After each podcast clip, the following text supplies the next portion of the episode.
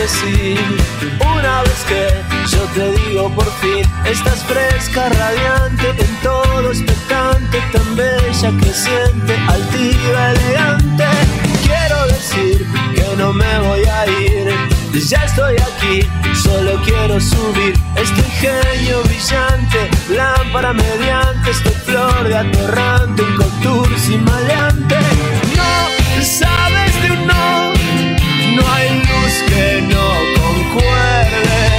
Tan cerca los dos, los dioses resplandecen. Hoy es el día perfecto, nos quitamos lo puesto. Golondrinas en pleno cortejo hechicero. Hola, hola, ¿qué tal? Muy, pero muy buenas tardes. Bienvenidos a una nueva emisión de Rebeldes en Patas, aquí en Radio La Madriguera. Cuarto programa ya de esta tercera temporada. ¡Llegamos al mes! ¡Vamos! Fuerte el aplauso. Resistimos, resistimos. Se todavía, Todavía estamos acá.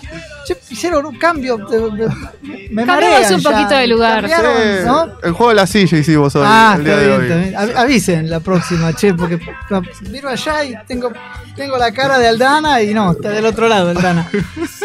Hola, Hay Aldi. cambios de cuerpos. ¿Cómo? Eso es más peligroso, pero bueno. ¿Cómo va, Aldi? ¿Todo bien? Muy bien, muy bien. La verdad que venimos con un poco de todo, estrenos y entrevistas también. Opa, entrevistas para el primer mes. Eso es bueno. ¿A quién, ¿A quién entrevistamos? Y bueno, una cantante que participó en realities. Opa. Ya te están pisando los talones, Sergio. ¿eh? Ya fuiste ahí. No, estamos, estamos compite- competencia sana. ¿Cómo va, Sergio? ¿Todo bien? No, ¿cómo va, señor? ¿Cómo, cómo va Mati? ¿Cómo va Aldana y todos los que están del otro lado en Radio Maníacos? Queremos. ¿Qué Radio Man? Eso era en Radio 3. En Radio 3. Esto se llama de Rebeldes en Patas. Rebeldes en Patas. Va de nuevo. No, Re- Rebelde sin sentido. Sergio, ¿cómo va? ¿Rebelde sin sentido no era el programa? No, esa era la precuela. No, no, no. No, quería. Es que estamos, estamos de festejo, estamos de festejo con este mes. Estamos. Perdón, y todavía no tomó nada. No, todavía estamos acá con sanguchitos en la mesa y acompañándolos a todos ustedes en este momento de merienda. No solamente estamos de festejo nosotros, sino que también quiero mandarle mis felicitaciones y, y sumarme a la seguramente alegría que debe estar teniendo todo el pueblo azulgrana, porque por primera vez en todo el campeonato San Lorenzo juega después de las 5 de la tarde, así que invito al estudio a que haga un fuerte aplauso. La- Los, los muchachos están cerca de acá, te aviso. Estamos en territorio. Bueno, pero- Estamos en territorio azulgrana. Oh. Sergio Martínez se llama, ¿eh? No. Yo argentino, gente. ¿eh? Aldana tampoco. El día, el día que el día que jueguen un domingo a la tarde les hacemos les hacemos la fiesta a los muchachos. Queremos No, queremos, Oiga. queremos queremos decir, no, la fiesta ya se la está haciendo Talleres que le está ganando 1 a 0 en el primer tiempo. Faltan 5 minutos para que termine el primer tiempo, pero bueno, felicitaciones a toda la gente de San Lorenzo. No querés que sigamos más. Querés que nos apedreen, que nos tiren bombas, patadas, todo, ¿no? No, quiero que me sponsoree Rexona. Ah, ok. Basta de tirar chivo al aire. Bien. Eh, vamos a saludar a quien realmente importa y quien nos está poniendo en el aire justamente. La, la- la figura. Ni siquiera, ni siquiera somos nosotros, es él. La figura de, de la radio. Jero, ¿cómo va, Jero? ¿Todo bien? Bueno. ¿Cómo arranca Rebeldes en el día de hoy? A ver, tengo para contarles una historia que quiero ver si ustedes pueden saber de qué se trata. Y yo te miro a vos y pienso que es Aldana y está del otro lado. Ay. Bien, Pero a ver, estamos mal, eh. si yo les digo que un señor llamado Meran Karimi Nasseri, más conocido como Sir Alfred, se llegó a convertir en el ocupante más longevo del aeropuerto de París, en la capital francesa, ¿pueden saber de quién se trata? Me suena a una película eso. Me suena la- Ok, la, vos vas por el lado del cine. ¿Y vos, Aldana? ¿Y alguna serie? Alguna, una de las dos es correcta. Sí, Ah, sí, sí. No les voy a decir cuál. A, ver, dale. El peregrinaje que llevó a Alfred al aeropuerto de París comenzó recién en el año 1972, cuando tras la muerte de su padre, eh, su familia le dio la noticia de que era un hijo ilegítimo. Que su vida, su verdadera madre, eh, su madre biológica, era escocesa, o al menos así eso lo, lo entendía ella, pese a que su apariencia física indicaba completamente lo opuesto. Su familia lo rechaza y Alfred se va de su casa a estudiar la economía de la aquel entonces Yugoslavia al norte de Inglaterra. Cuando vuelve a su país natal, a Irán, en 1974, se vio envuelto en distintas manifestaciones en contra del rey, lo que hace que sea arrestado, torturado, despojado de su, de su nacionalidad y también expulsado del país. Algo que es terrible para cualquier ser humano. Tremendo. tre- Tremendo lo que pasó en los años siguientes. ¿Qué pasó? A ver los años siguientes. Los años siguientes estuvo vagando por toda Europa en busca del, del asilo político hasta, hasta el 81, donde, donde Bélgica finalmente le concedió el estatus de refugiado y le otorgó documentos de identidad. Ese, ese que debió haber sido su final feliz resultó ser apenas el comienzo de una larga, de una larga historia.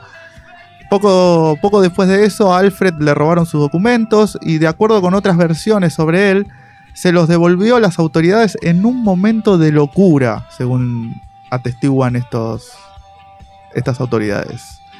En ese, en ese momento el caso fue eh, que viajó desde Bélgica a Francia, donde pasó los siguientes años entrando y saliendo de la cárcel por cargos de inmigración ilegal. En 1988, Alfred intentó regresar sin éxito al Reino Unido, pero al llegar al aeropuerto justamente de París, al Charles de Gaulle, le fue imposible salir de Francia debido a que no tenía papeles. Como tampoco se podía quedar en esa terminal aeroportuaria por lo mismo, porque no tenía papeles. Entonces, las autoridades le dijeron que esperara en la sala del aeropuerto mientras solucionaban su, su problema, su, ¿no? Y eso hizo durante muchos, muchos años. Alfred se instaló en la terminal número uno e hizo de esta su casa, su hogar. Desde sus confines circulares, él y su abogado lucharon eh, para definir su estatus y enviarlo de regreso a Londres. Por más de 10 años libraron una batalla legal durísima que tuvo importantes hitos. En 1992, por ejemplo, un tribunal francés dictaminó que Nasseri había ingresado legalmente al aeropuerto como refugiado y no podría ser expulsado de él. Pero el tribunal no dudó en obligar al gobierno francés de, de aquel entonces a permitirle salir del aeropuerto a suelo nacional. O sea, se quedó encerrado en la terminal, en, el un- aeropuerto. En un vacío legal que, bueno, mismo lo que dijo Bourget en declaraciones a medios de la época, dijo que las autoridades francesas se negaron a darle a Nasseri una visa de refugiado o de tránsito porque, textuales del abogado, fue pura burocracia. Mismo, mismo ambas personas se concentraron luego en Bélgica donde esperaban recuperar los documentos del refugiado originales, pero los funcionarios eh, belgas se negaron a enviárselos por correo a Francia, argumentando que Alfred no debía presentarse en persona, o bueno, que debía presentarse en persona para estar seguro de que era el mismo hombre al que le habían concedido años atrás ese asilo político. Pero recién en 1995 tuvo ot- otra chance de tener esta historia un final feliz, pues el gobierno belga cambió su postura y dijo que le regresarían los documentos, que al final nunca se supo si él los devolvió o si, si se los sacaron o qué, con la condición de que volviera justamente a vivir a Bélgica y que estuviera bajo la supervisión de un trabajador social. Eh, pudo haber sido esta la salida, pero bueno, ya eh, había vivido para todo este tiempo una década, 10 años en el aeropuerto, por lo tanto consideraba que el aeropuerto era su casa. A primera vista, Alfred nunca lució como un refugiado que duerme en un banco de un aeropuerto, porque no tiene a dónde ir. Su ropa siempre estaba limpia, su bigote siempre recortado, su única chaqueta cubierta con una envoltura de plástico, se mantenía colgada de un carrito del aeropuerto y sus pertenencias se mantenían cuidadosamente empacadas en una valija y una pila de cajas de Luft- Lufthansa, que es la aerolínea estatal alemana. Durante sus primeros años en el aeropuerto, sus necesidades básicas fueron satisfechas por transeúntes comprensivos y los trabajadores mismos del aeropuerto que conocían su situación. Fíjate que la gente que pasaba por ahí le compraba comida, le daba dinero y hasta escuchaba con, con simpatía y hasta sorpresa ese relato. Y a medida que iba avanzando su historia comenzó a llegar a la prensa. Alfred se transformó en una especie de celebridad surrealista, no solo para los trabajadores del aeropuerto, sino también para turistas que incluían una visita a su pequeña patria independiente en la Terminal 1 como parte inicial o final de su viaje, dependiendo cómo uno lo quiera ver, hacia París. Fue gracias a la prensa que consiguió otra forma de subsistencia, pues como despertaba tanta curiosidad solía cobrar una pequeña propina a los periodistas y directores de cine que buscaban desesperadamente contar su historia y entre otras cosas ser quienes convencieran de dejar de habitar el aeropuerto viéndolo como un preso que había terminado por amar sus cadenas, una especie de síndrome de Estocolmo que terminó, que terminó desarrollando en ese aeropuerto. Fue, fue por esto que Alfred nunca se vio así y siempre estuvo a gusto con su vida e incluso sentía al apropiarse que al apropiarse de su, de su pedazo de aeropuerto había logrado reclamar la libertad y la patria que le había arrebatado las circunstancias. En, en un- en una nota que hicieron para el diario británico The Guardian en el 2004, el director francés Paul Berselec dijo, desde el momento en que me senté a su lado sentí la fuerza eh, de su dignidad. No hay, no hay mejor palabra que esa, su dignidad. Alfred parecía estar totalmente satisfecho consigo mismo. No pretendía complacer ni juzgar con su simpatía. No era el típico vagabundo del subte que cantaba para pedir una copa.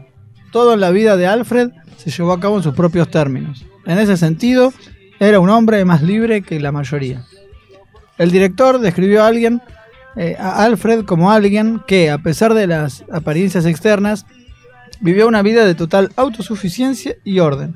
Recién en el 2006, tras 18 años de vivir en el aeropuerto, su salud se deterioró y solo por eso tuvo que ser removido de la terminal para eh, asistencia médica, para, para que pudiera recibir la asistencia médica correspondiente.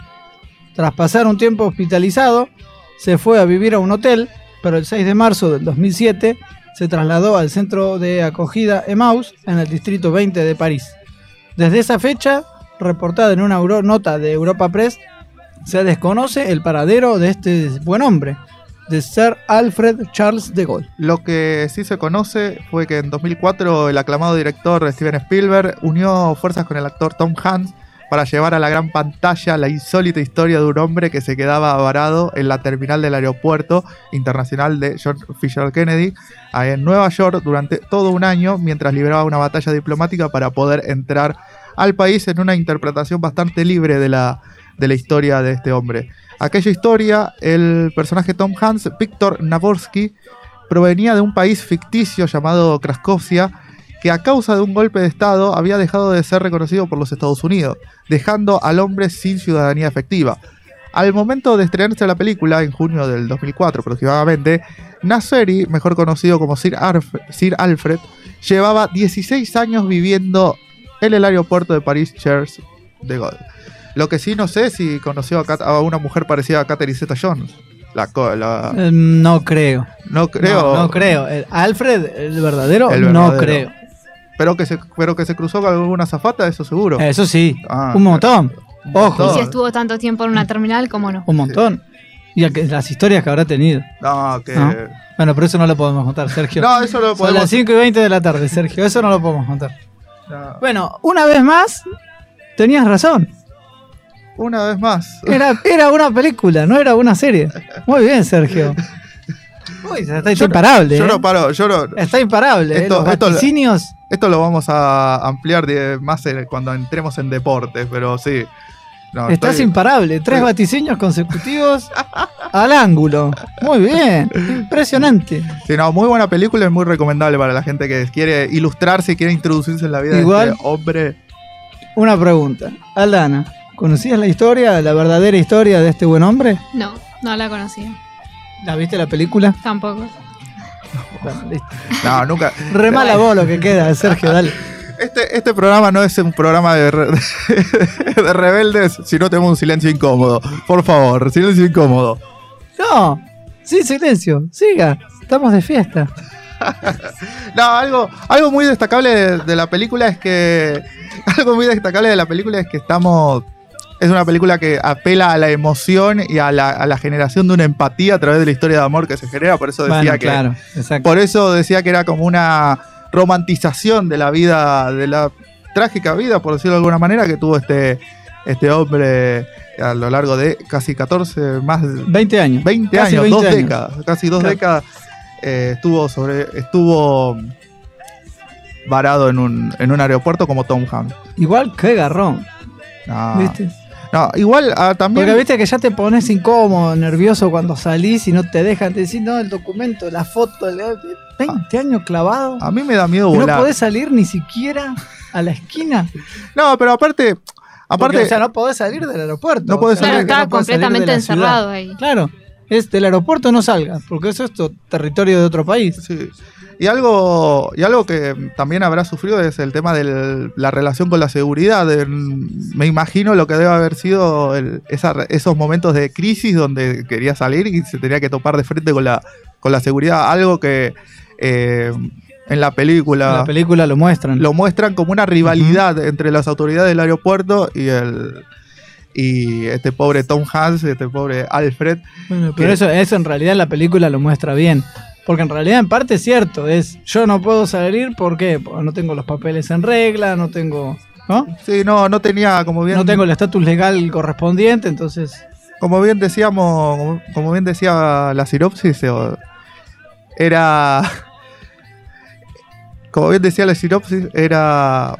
Era una, era una cuestión más que nada de reconocimiento del país eh, por parte de los Estados Unidos, algo que estaba muy en auge en ese momento con, con respecto al 11 de septiembre. claro. Tengamos en cuenta que recordemos La que fue película es del en 2004. 2004 y Claro. estaba muy, muy en auge. Estaba muy en auge las películas de, de aeropuertos en esa época. Recuerdo, recuerdo también la película de. mm, Donde está la de las. El. Dale, que, está que Anthony te Hopkins, que está Anthony Hopkins que hace de Caribal.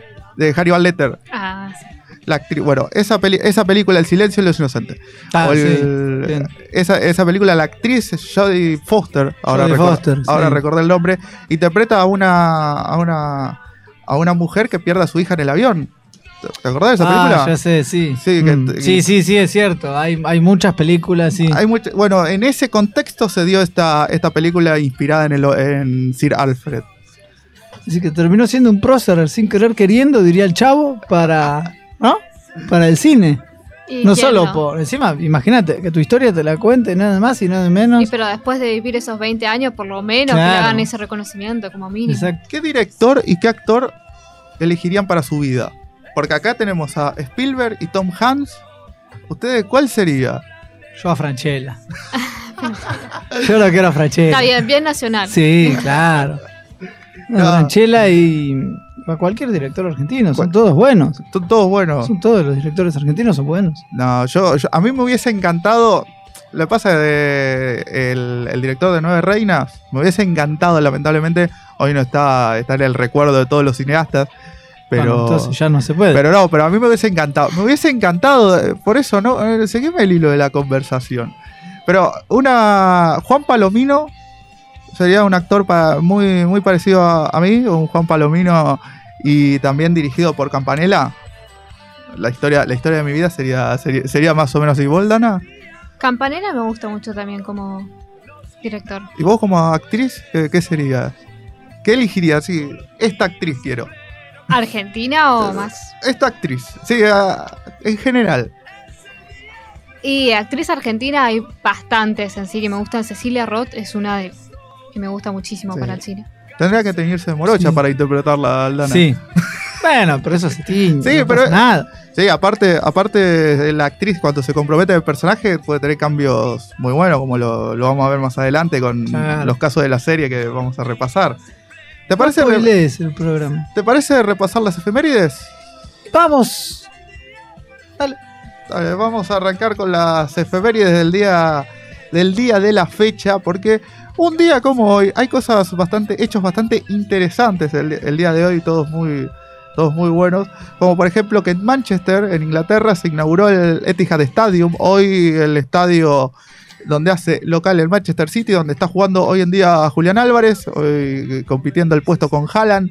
Ahí ese, ese estadio donde está jugando hoy Julián Álvarez estrenó- eh, se inauguró un día como hoy del 2002. Igual es el estadio de la ciudad de Manchester. Digo, ¿no? Sí, es sea- el dueño. Sí, o sea, el- Fíjate, fíjate, ¿no? Tiene tanta plata y no tienen un estadio propio. Tienen que alquilar el, el estadio de la ciudad. Claro, porque te- es, es un convenio comercial entre el dueño del, Sí, claro, del, grupo, del grupo del City el- y el Etihad, ¿no? que es el, el sponsor que, que le dio el nickname a la, al estadio. Sí, también en un día como hoy, en 1553, en Argentina, el conquistador español Francisco de Aguirre funda la aldea de Santiago del Estero. Uno de los lugares muy importantes. Y en 1554, en la Catedral de Winchester, la reina inglesa, María, María de Tudor, se casa con el futuro rey Felipe II de España. Y en 1788, en Austria, en Viena, el compositor Wolfgang Amadeus Mozart completa su sinfonía número 40 en sol menor. Una de las sinfonías más importantes, acaso, de del mundo entero, ¿no? En 1902, algo que a vos te va a gustar, Sergio, estoy seguro. En Paraguay se funda el Club Olimpia, El Club Olimpia. uno Ahí, de los clubes principales de, de ese querido país. ¿Estaría, ¿Está chequeado que en la inauguración no había chipá y tereré? ¿Estará chequeado ese, Y ese sí, dato? Si hay, ya en algún, aquel entonces seguramente sí. si sí, hay algún sí, claro. oyente paraguayo que nos esté escuchando, le, le mandamos este saludo y que nos diga.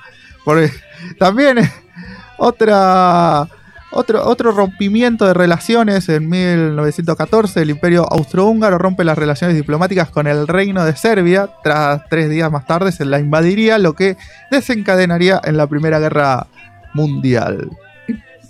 Y en 1952 se promulga la Constitución de Puerto Rico como Estado de libre asociado de los Estados Unidos. Y en el año 2003, el, nuestro expresidente Néstor Kirchner deroga el decreto que le impedía la extradición de los torturadores de la dictadura militar. Y en 2010, algo que para nosotros fue importante, Sergio, como periodistas, Wikileaks publica los documentos secretos sobre la guerra de Afganistán, una de hasta ahora las filtraciones más grandes de la historia militar norteamericana. Vamos ahora a las noticias y ya volvemos con más Rebeldes en Patas. Otra vez que tú me dices que sí. Una vez que Muy bien, continuamos aquí en Rebeldes en Patas. Nuestros modos de comunicación, Aldana, ¿cuáles son? Para comunicarse con nosotros en Facebook pueden hacerlo en Rebeldes en Patas OK y a través de Instagram arroba Rebeldes en. También pueden hacerlo a través del WhatsApp 11 58 26 95 02 o el teléfono 49 32 49 35. 1736. Ahí tenemos en una llamada, nos está diciendo acá Jero. A ver, Jero, decime, a ver, hola, ¿qué tal? Buenas tardes, ¿cómo están todos? Quería saludarles por este programa tan lindo que están haciendo. Sí. Me Señor dijeron, presidente. digo, voy a llamar. a ¿Cómo llamar anda? Y, y me dijeron, este, acá los muchachos te van a atender. ¿Cómo anda, señor presidente? Expresidente, bueno, perdón. Ya estamos tan mal que no sé si esto, si todavía está usted de este presidente o no. En este país soy expresidente, pero si estuviera en Estados Unidos, todos los presidentes que ejercieron se les sigue llamando presidentes. Claro, por una cuestión de respeto. ¿Cómo anda, señor presidente?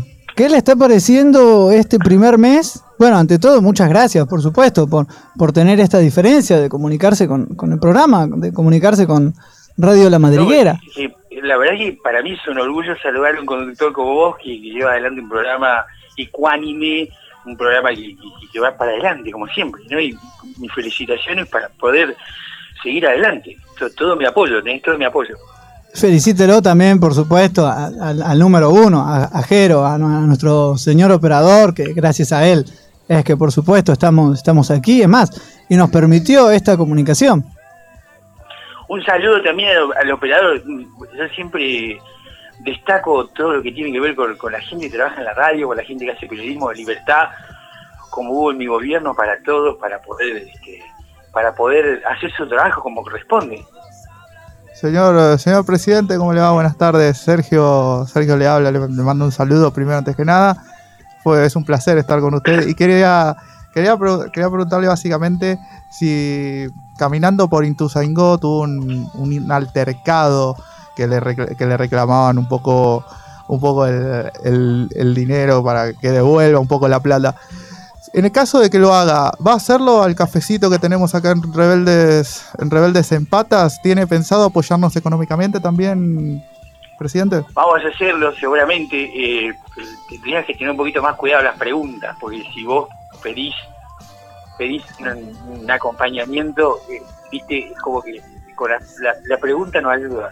Claro, Sergio, tiene razón. Pero yo, yo le... No lo ataques No. Directamente. la pregunta no, ataques. No, Sinceramente, yo, la verdad no que yo- Sergio, eso no va, tiene quiero, razón. quiero aportar, pero pero bueno, y este, el, el problema de, de Ituzaingó tiene que ver con que están equivocados. Cuando uno está desesperado, como a veces está la gente, a veces se equivoca el rumbo, es para el otro lado. Hay que reclamarle a otra gente que hace 40 años están gobernando y siempre lo mismo, siempre lo mismo, se les llevan todas y, nosotros en cuatro años apenas pudimos apenas pudimos respirar.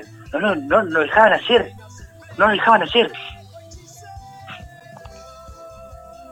Y ahora, ¿cómo, cómo nos ve ahora, Mauricio? ¿Cómo, cómo ve, el, cómo, cómo aventura que será nuestro 2023?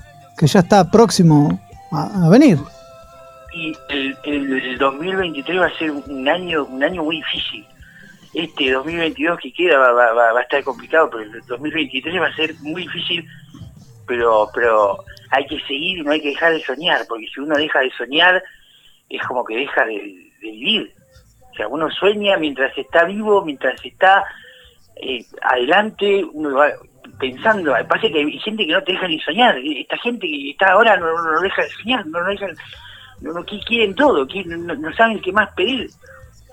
Presi- presidente, recién hacía referencia a que se estaba, no lo dejaban respirar, no lo, como que se sentía ahogado. Esa, Ojo con lo que vas a preguntar, No. que ya te retaron. no, pero le quiero, pre- le quiero preguntar Ojo, si, si ese, si ese ahogo, si esa falta de respiración es por exceso de agua, por eh, estar inundado.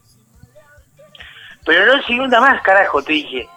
No, no se inunda más. Yo, yo lo, lo único que te quiero decir, vos, vos dónde vivís.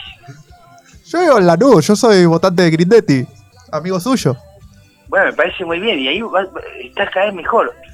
Fíjate, poné la, la, la televisión, ¿vas a ver algún hecho de inseguridad en Lanús? No, porque no hay. Porque nadie roba en Lanús.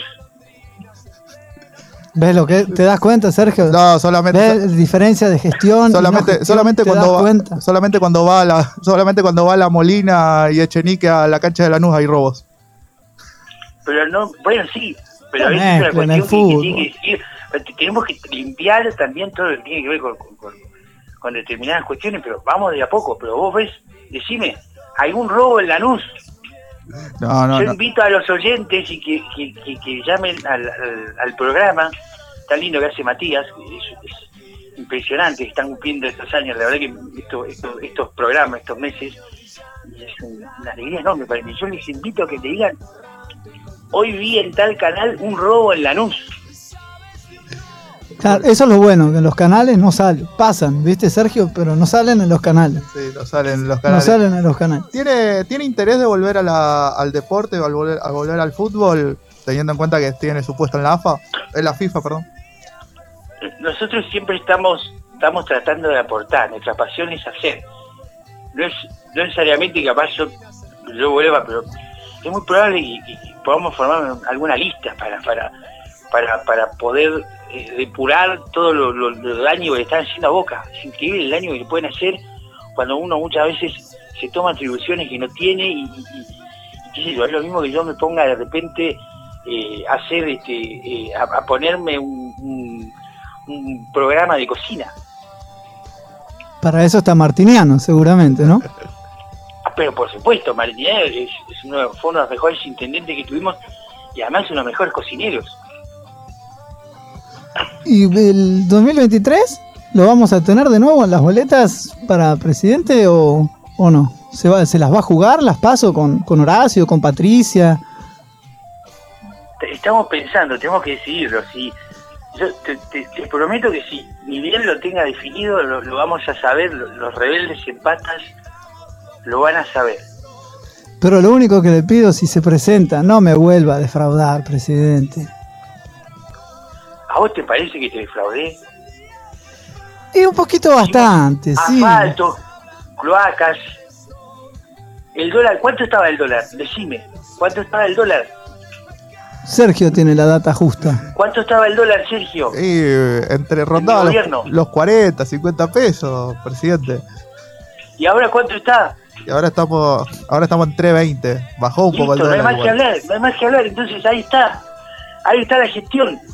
Ustedes pueden ver que a pesar de que no nos dejaron gobernar, a pesar de que están todo el tiempo quejándose que esto, que el otro, que nos sale caro, que las tarifas, que esto, que el otro, tanto lío para hacer un formulario de segmentación, subimos todo para arriba y chau, ¿qué problema hay? Ahora, ahora le pregunto, presidente, usted- teniendo en cuenta que tiene mucho, o lo ligan mucho con el, con la ideología de Carlos Saúl, eh, y teniendo en cuenta su política con el dólar, que era uno a uno, ¿usted tiene pensado para volver que va a ser 3.20 a 3.20? Nosotros primero vamos a pensar en un país mejor para todos. Nuestra pasión por hacer es mucho más importante que cualquier otra cosa. No puedo hablarte ahora acerca de lo que vamos a hacer, porque sería confundir más a la gente. Tenemos que desarrollar la plataforma y después lo van a ver todos. Presidente, presidente, lo único que te puedo decir es que nosotros vamos a volver y vamos a ordenar todo este descalabro que están haciendo. No puede ser, hace 50 años gobiernan y siguen haciendo lo mismo. No puede ser, no puede ser. Pero lo único, si, si ordenan las plataformas y eso, por favor, déjenos Spotify, déjenos Anchor, déjenos Mixcloud, Radio Cat, iBooks, así la gente también nos puede escuchar. Sí, sí, el tema es que hay, hay mucho, mucho, mucho, mucho crack con todo eso. Por eso. Mucho, mucho programa craqueado, mucho, mucho com- compartir cuenta. Me parece que, que hay que empezar a, a ser honestos y empezar a pagar cada uno su cuenta. No, pero le saca el negocio a un montón de sus amigos, justamente, presidente, no. Pero y cada uno tiene que tener su cuenta, no puede ser, no puede ser que esto sea una vivada de todo, que, que, que- que- en una sola cuenta cada uno pueda ver lo que quiera, y un día la pepa, esto no puede ser, puede ser. Y pero es que no hay plata últimamente. Es un, es un gasto. Y Y pero bueno, el, que- el que, el que tenga la plata tiene que poder pagar, y el que no, bueno, vamos a tener que hacer. y pero se queda sin poder escuchar los programas. No, los programas los va a escuchar igual. Ahora presidente, yo, por ejemplo, estoy escuchando el programa gratis. Bueno, pero porque puede escucharlo hasta ahora. Otra persona que quizás no pueda en este momento se queda sin poder escucharlo. Después nos va a compartir seguro, ¿no, señor presidente? Sí, por supuesto, lo, voy a compartir porque estoy muy contento con este programa, con, con- con estos chicos que preguntan. Un saludo ahí a, a la chica Aldi ahí que me, que me pudiste saludar. Te mando un saludo grande. Es la voz, es la voz de Rebeldes, Aldana Coronel, señor presidente. Téngala, La téngala al tanto para, para que futuros mucho proyectos. más para dar. Y tiene mucho más para dar. Yo sé que sí. Así que igual, igual, a medida que te vayas soltando, vas impresionante lo que va a lograr esta voz eh, que, que se destaca por sobre todo el programa. Viste, Sergio, te dije que tenías que cambiar la voz, viste, para hacerle un más o menos un, una competencia mínima, viste. Ahora te lo dice el No, presidente. Sergio- el problema de Sergio son las preguntas. No sabe preguntar. bueno, ¿me, me puedo redimir, presidente? Eso es una cosa suya. Yo, sinceramente, acá no, estoy me para quiero- me quiero- usted me diga. Me quiero redimir y con todo respeto, eh, quería Ya, está, ya empezaste mal. quería- si te no. querés redimir así, empezaste No, mal. porque capaz que ca- cabe una mala interpretación o, o, eh, está muy susceptible el señor presidente, pero eh, no sé si usted cree en la astrología, si tiene acompañamiento en la astrología o en los astros, en, la- los alineamientos de planetas. Lo digo porque 54 minutos del segundo tiempo, o bueno, del partido de San Lorenzo y acaba de meter un gol Gatori mientras estamos hablando con usted, presidente. Es verdad, la verdad es que creo muy poco, pero en algunas cosas creo. ¿Y Mariu qué dice? ¿La, la- la tiene cerca a María Eugenia, señor presidente? Eh, María Eugenia está con Quique, eh, sí, con Quique, está, muy, está muy en sus cosas. La verdad que, que- me pone muy contento que ella pueda haber, haber dejado todo para, para empezar una nueva vida. ¿no? Tiene que Eh, volver dejar la también. provincia, volver a la ciudad, Claro. estar con Quique, muy bien. ¿Vuelve? No sé, eso está por verse, todo, todo eso no lo podemos definir en este momento, tenemos que esperar. Yo sé que ustedes como periodistas tienen toda esta cosa de, querer tener la provincia ya y todo, pero vamos a, a- a ver, tenemos que ver qué pasa. ¿Vas a hacer alguna pregunta más, Sergio? ¿Incómoda o, o no? Nada, yo. Mirá que ahora sí nos levantan, en serio. Si se le cruzan los cables, nos levantan, en serio. Tiene, Es más, cierra la radio y te van a buscar todos a vos. Ahí sí te van a buscar a vos. ¿Puedo tener una charla con Lombardi entonces, presidente? ¿Me puede pasar el número? Una charla con igual, eh, después se lo paso a, Mati, que es el conductor, y él te lo pasará. Yo la- eh, generalmente tengo relación con los Ah, conductores. no te lo va a pasar al aire, Sergio. Ah, pero para, para que los pase así, para así intermedi- tengo intermediario. Inter- Linda, linda charla va ¿A a ser esa con Hernán Lombardi. Sí, claro. ¿En Radio Nacional no querés salir? Obvio, por Ah, supuesto bueno, que sí, por claro. eso. Obvio. Cuando vuelva, cuando vuelva toda la truc, estamos, en- estamos al pie del cañón, presidente. Pero estamos Y ahí contentos y tenemos felices presente a acá. Matías para cuando, cuando- si futuros gobiernos lo tenemos presente a Matías para parte medio seguramente, porque es un muy buen conductor, estaba muy exultante cuando habló conmigo y eso me pone muy contento, muy feliz. Ah, ¿lo ves, Sergio? Tenés que ser amable con los oyentes, Sergio. Con... Estás siendo una figura tan importante como, como un expresidente de la nación, Sergio. Déjeme, se- señor presidente, yo, yo me ocupo del... Le, le agradecemos le agradecemos por su tiempo, un honor, un orgullo que, que nos escuche y ¿Le obviamente dejar- síganos. Estaba escribiendo alguna cosita acá para, para mis adversarios, yo- yo se lo puedo dejar Sí, claro, por supuesto. Pa- para la señora. A ver, Del cielo cayó un pintor para pintar tu hermosura. Pero al mirar la llanura no oyó nada y dijo, oh, se afanó hasta la pintura. y bueno, así estamos, señor presidente. Le agradecemos. Bueno, bueno, Mm. este, espero que, estén todos bien, les saludo y, y muy feliz, mu- muchas felicidades por el, por el programa y por este mes y, y por muchos más. Un saludo a Aldi que es así como una voz encantadora que endulza las, los oídos de cualquiera. Ah, Gracias. 6 menos 10 de la tarde. Qué, qué, qué semanita. Mirá, mirá quién, qué oyente que tenemos. Me llamó él. Impresionante, me llamó él. Así que, Sergio, ¿qué me contás? Estamos, estamos con invitados de lujo. Yo la verdad me, me sorprendió, me, me sentí cohibido. Quiero actualizar algo. Anularon el gol de Gatoni, así que justo cuando estamos No. cortando. Bueno, que te das cuenta. te das cuenta, teníamos que haber sostenido un poquito más para la gente de, de San Lorenzo. No, pobre. Teníamos haber un poquito más. A ver cómo sigue Rebeldes.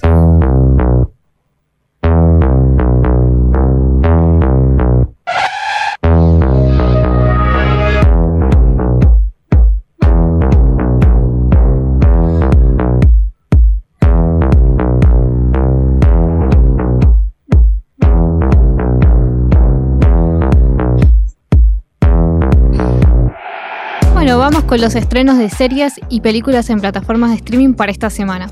En primer lugar, empezamos por Netflix, que para el 26 de julio tenemos la película Los Ilusionistas.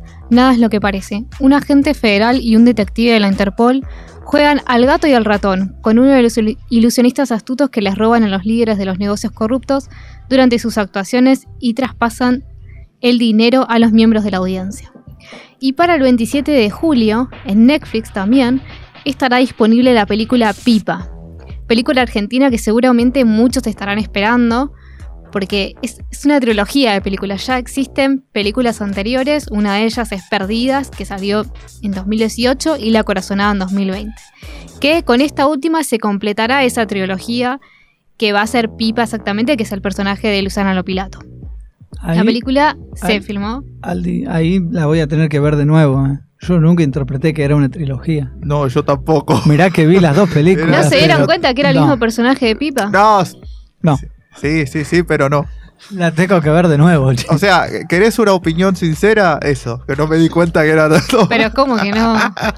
Mañana, mañana las miro de nuevo y, y espero ansioso a, a la tercera. Entonces, a Pipa. Obvio, mírenla porque están todas disponibles en Netflix. Tanto Perdida como La Corazonada y bueno, esta última que va a salir el 27. Así que tienen unos días para poder mirar. Ya está muy promocionada en la calle. Muchos carteles sí. Con, con la cara Esta justamente de- película de, Luciana, de se firmó en el norte argentino, por eso también es muy Sí, importante. en Salta y en Jujuy. Sí, en un momento de cuando estaba la pandemia. Y bueno, ella ya se había retirado un poco de ser detective porque venía desde hace años, pero bueno, ahora un nuevo caso la va a llevar de vuelta a su trabajo anterior.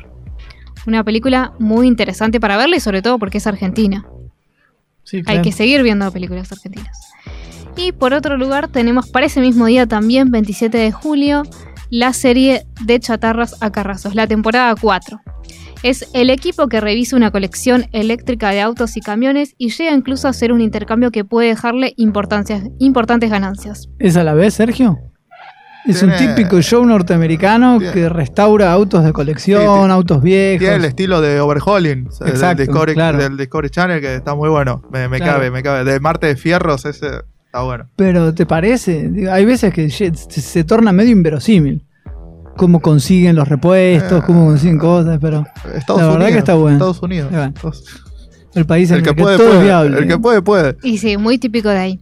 Y después tenemos para ese mismo día, también 27 de julio, la temporada 2 de Rebelde, que es una serie que recién estábamos hablando con Sergio, que la veíamos, es un remake del anterior Rebelde, la serie mexicana, después de más de 15 años que volvió, que en realidad era una, muy similar a lo que fue Rebelde Way acá, de Cris Morena. Así que es una serie muy interesante para ver, que los alumnos asisten a una escuela de elite, un grupo que se enfrenta a los desafíos de la mayoría, las rivalidades y las pasiones mientras persiguen su sueño de triunfar en la música. Y también para ese mismo día se estrenará esta serie Remodelaciones de Ensueño, la temporada 3. Una mansión se convierte en hogar. Shea aspira a lograr un estilo personalizado pero relajado en uno de sus proyectos más importantes, la casa familiar de un jugador retirado de la NBA. Es una serie para los fans del diseño de interiores, así que para aquellos que les guste y para todos también que la quieran ver.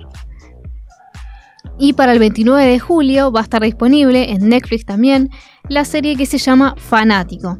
La trama cuenta la historia de un gran ídolo musical de España, quien se quita la vida frente a sus fans en el primer concierto de gira mundial. Lázaro, un joven repartidor de comida y fan incondicional, ve una oportunidad de escapar de su monótona y precaria vida y se convierte de la noche a la mañana en aquello que lleva admirando desde hace mucho tiempo. Y el protagonista, que es Lázaro en este caso, se llama Lorenzo Ferro y es el que protagonizó la película del Ángel, que muchos lo deben conocer, que Sí, también claro. protagonizó una temporada, la temporada 2 del Marginal, así que muchos Claro, lo conocen. Exacto. Claro. Es el hijo de To- Toto Ferro, el hijo. ¿Cómo era que se llamaba el padre? Eh, No recuerdo en este momento, pero también es cantante de trap. Y exacto, canta trap. Es muy, muy talentoso. Joven actor, muy bueno. Y aparte por eso está muy de moda el trap, así que esta serie seguramente va a dar mucho que hablar. Y también para ese mismo día, 29 de julio, el estreno de esta serie, La Reina de la Belleza de Jerusalén, la temporada 2. La serie consta de 20 episodios y está producida por los creadores de Stiesel y Fauda. Seguramente muchos lo vieron, los recuerdan. Sí, es- sí, es genial. Muy linda serie. Una muy buena serie. Esta, esta serie en este caso es un drama de época y sigue a una familia de judíos sefardíes españoles que viven en Jerusalén a través de diferentes décadas de principios del siglo XX. Muestra las tradiciones judeo-españolas y narra la dinámica de la Jerusalén anterior al Estado, incluida las tensiones entre sus residentes judíos, árabes y cristianos. La verdad que una propuesta muy interesante que muestra diferentes culturas, algo que no estamos tan acostumbrados a ver.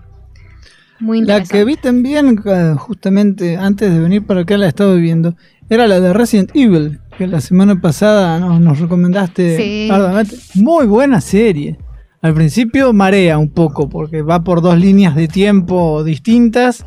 O después, obviamente, sucede después de la, cuando termina la última película, ¿no? Pero muy buena. ¿Ves, Ah, ves- ves que tiene buen ojo, Sergio? Sí, tiene, Tiene buen ojo, eh. No solo buena voz, buen ojo. Está bueno que vean mis recomendaciones también, eso quiere decir que les interesa. Sí. Sí, claro. Más reciente.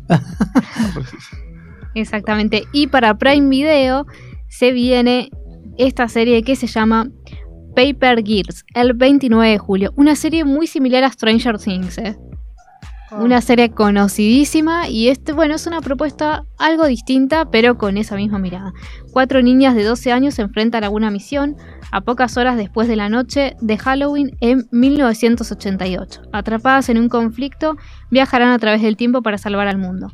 Y bueno, obviamente lo que se parece un poco a, a la serie Stranger Things es que está basada en la década del 80, ambientada en la década del 80, y también tiene algunas cosas un poco oscuras, de ciencia ficción y un poco de, de drama. ¿Sabes qué me hizo acordar al- a la trilogía de películas que sacaron en Netflix? Que tiene como una del 92, una del 78 y una del. Ah, sí. que van, que van Claro, que haciendo van, saltos. vuelven, saltos Dark, temporales. decís. Sí. No, no, no, no, no Dark. Es una, es una nueva, es una, una- que de hace pocos años, dos, tres años. tiene creo. un nombre muy similar a la calle Elm Street. Sí, un nombre similar. pero sí. pero no. la historia se basa en, en varias épocas y van relacionadas. Sí, es un slasher, pero Eso. del 92, del 78 y después del. Sí, de- salta, va saltando. Y más, una de las de las imágenes es la casita que se está prendiendo fuego. Claro, así. sí, me acuerdo, me acuerdo que la vi en la calle. Sí, es muy interesante este tipo de series que viajan en el tiempo, que mucha ciencia ficción, sobre todo muy de Y dark. vuelve, y vuelve a poner eh, grandes talentos en. O sea, grandes producciones culturales como canciones o películas en. Ah, en eso el también, tapete. muy bueno, muy típico de Stranger Things también. Igual, lo más interesante, me parece, corregime Aldi si me equivoco, Sí, se viene para Star Plus. ¿No? Sí, Ahí me parece que se vienen dos series impactantes, importantes, te- por dos puntos de vista distintos. Bueno, ya vamos a saber cuáles son. obviamente para el 26 de julio se viene en Star Plus Santa Evita, una ficción basada en el anónimo escritor argentino Tomás Eloy Martínez y sigue la vida de el cuerpo embalsamado de Eva Perón después de su muerte, el cual se mantuvo a la espera de ser enterrado durante tres años para la construcción de un monumento que nunca se concretó. Muestra todo lo que pasó con el cuerpo de ella y un poco de su historia y está protagonizada por nada más y nada menos que Natalia Oreiro. Sí, toda la crueldad que hay alrededor del, Sí, del sí. cuerpo exhumado de Vita que fue pasando de generales de la revolución liberta- libertadora, Sí, eh, se llamaba en esa época. Sí. El- es, una, es una historia muy interesante, diferente a, la- a las películas que nos Algo que nunca se contó, claro. Claro, como que no se ve, por ejemplo, la película de Esther Goris, la más famosa, Claro, o la menos la película de Madonna. Claro, Pero- menos la película de Madonna. Eso claro. tiene de original, además de la- del protagónico de Oreiro. Y la última, que también es inquietante un poco. Me parece que a Sergio le va a gustar esta, no sé por qué. Y la última para el 29 de julio es Scream, que han pasado 25 años desde que una sucesión de brutales asesinatos conmocionó al tranquilo pueblo de Woodsboro, California. Ahora un nuevo asesino se pone la máscara de Ghostface y va tras un grupo de adolescentes en su búsqueda por revivir secretos del pasado mortífero del lugar.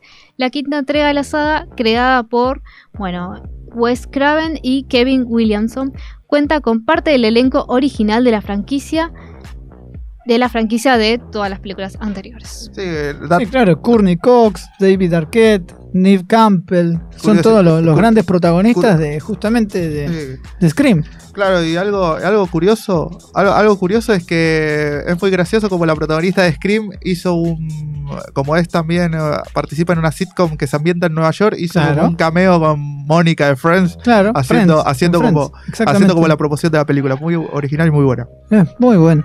Señores, 6 de la tarde, se nos fue una hora de este primer mes acá de Rebeldes en Patas en Radio La Madriguera.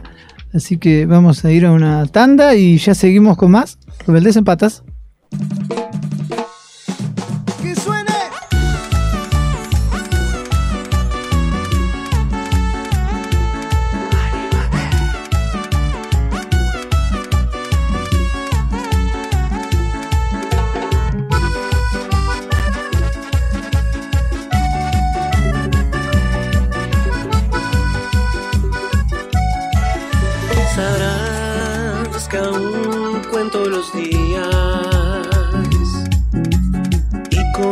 Donde estés, estás en mi vida. que soy lidiar con mis errores.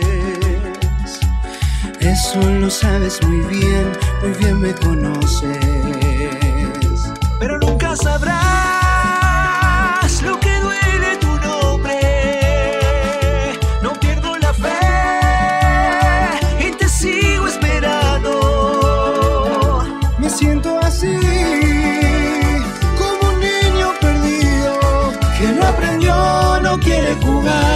Soñar o llorar, y sonreír sin ti.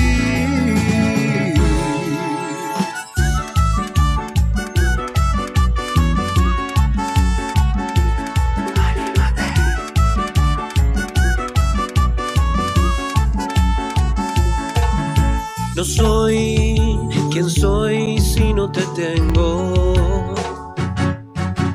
Creo en las manos de Dios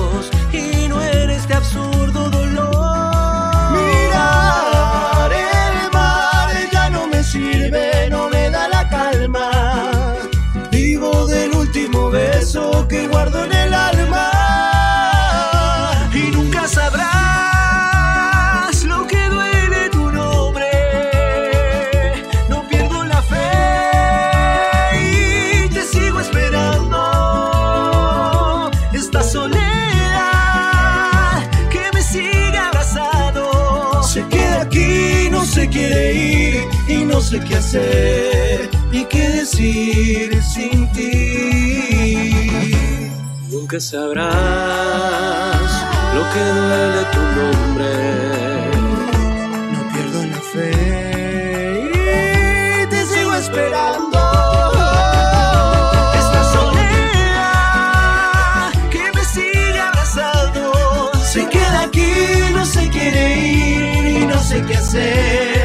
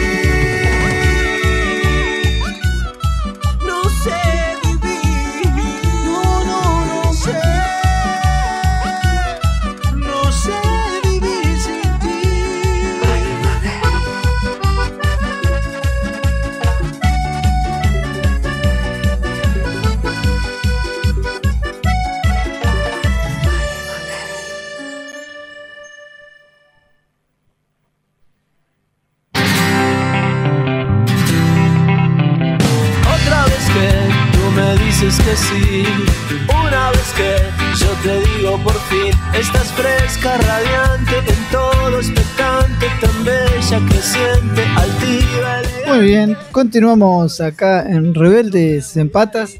Les recordamos nuestras vías de comunicación. Nuestro WhatsApp es el 11 58 26 95 02 y nuestro teléfono es el 4932 4905. Y le recordamos a toda la gente que nos pueden eh, apoyar, tanto siguiéndonos en nuestras redes sociales, en arroba rebeldesempata ok en Facebook o rebeldesempata en Instagram. Y si quieren colaborarnos para que sigamos produciendo mejor y mayor calidad, pueden entrar al cafecito, nos buscan en- como rebeldes en patas en cafecito. Y tenemos el objetivo planteado a los 20 También en matecito. y en matecito también, pero también tenemos planteado que si nos, si nos, si llegamos a los 20 cafecitos, llegamos al mes, no vamos a llegar a 20 cafecitos, eh, hacemos un podcast especial para toda la, toda la people ahí que está entre semana y nos van a tener que aguantar dos veces por semana. Ay, Sergio, Sergio. Qué aguante ¿A que ustedes- tiene la ustedes- gente. ¿a usted- ¿Ustedes le quieren dos veces por semana? Sí, Muy bien. sí, sí, sí, claro. ¿A la mañana o a la noche? A la mañana. Ah, bueno. Primera mañana. Bueno, está bien. Escúchame, Sergio, antes de entrar en deportes, que sé que estás a full, que tenés un montón de data, al margen, perdón, ¿cómo va San Lorenzo? San Lorenzo está 1 a 0, pierde, pierde con Talleres, le anularon el gol de Gatoni, ese que anunciamos durante la entrevista al presidente. Eh, Entonces se mufa en serio, che. fue, fue, fue anulado durante la entrevista, hasta la imitación, eso es mufa. Imagina- igual se mufa solo. Che, Bueno, hoy, arranca, hoy arranca Tinelli, no sabía que empezaba a las 5 de la tarde. Antes de eso tenemos un informe que nos presentó Diana Martínez sobre la trayectoria hasta aquí de Argentina en la semifinal de la Copa América Femenina. A ver. Este es un informe especial del recorrido de la selección argentina de fútbol femenino para Rebeldes en Patas, realizado por Day Martínez. La selección femenina se juega su pase a la final hoy a las 9 horas, frente a Colombia, partido que será transmitido por primera vez en el certamen por la TV pública, mientras que la otra semifinal entre Brasil y Paraguay se disputará mañana a la misma hora. Esta es la novena edición del torneo, que tiene un equipo que es claro dominador, Brasil con 8 consagraciones. El único seleccionado que pudo cortar su hegemonía fue Argentina, allá por el 2006. De la Copa América Femenina 2022, que se disputa en Colombia, saldrán los tres cupos directos y dos repechajes para el Mundial, que se realizará en Australia y Nueva Zelanda en 2023. Una plaza y un repechaje para los Juegos Olímpicos de París 2024 y tres boletos para los Juegos Panamericanos de Santiago de Chile 2023. Las 23 convocadas de Argentina por el entrenador Germán Portanova está encabezado por Estefanía Banini, en lo que es su vuelta a la selección, luego de haber sido relegada por el ex entrenador nacional. Otras grandes futbolistas con amplia en el combinado albiceleste son la arquera Vanina Correa, las defensoras Agustina Barroso y Aldana Cometti, las mediocampistas Florencia Bonsegundo, Ruth Bravo y Dalila Hipólito, y las delanteras Soledad Jaimes y Mariana Larroquet. También se destacan otras jóvenes promesas, como Maricel Pereira de San Lorenzo, Dayana Falfán de la UAI Urquiza y Sofía Brown de la Unión de Tenerife Tacuense. El recorrido nacional en el inicio del torneo comenzó con un traspié, debido a la derrota que sufrió por parte del puntero Brasil con una goleada 4 a 0, a pesar de que Argentina luchó de igual a igual durante la mayoría de los 90 minutos. Adriana, en dos oportunidades, Bria Sanerato de penal y de Viña consiguieron los goles del seleccionado brasileño, que es el máximo candidato al título de campeón. En su segundo encuentro, Argentina aplastó 4 a 0 a Perú, donde las albicelestes fueron muy superiores y se pusieron en ventaja rápidamente con gol de Yamil Rodríguez a los 18 minutos del primer tiempo, tras una gran jugada individual de Estefanía Banini. Rodríguez fue clave en el segundo gol. Su pase para dejar atrás a Flor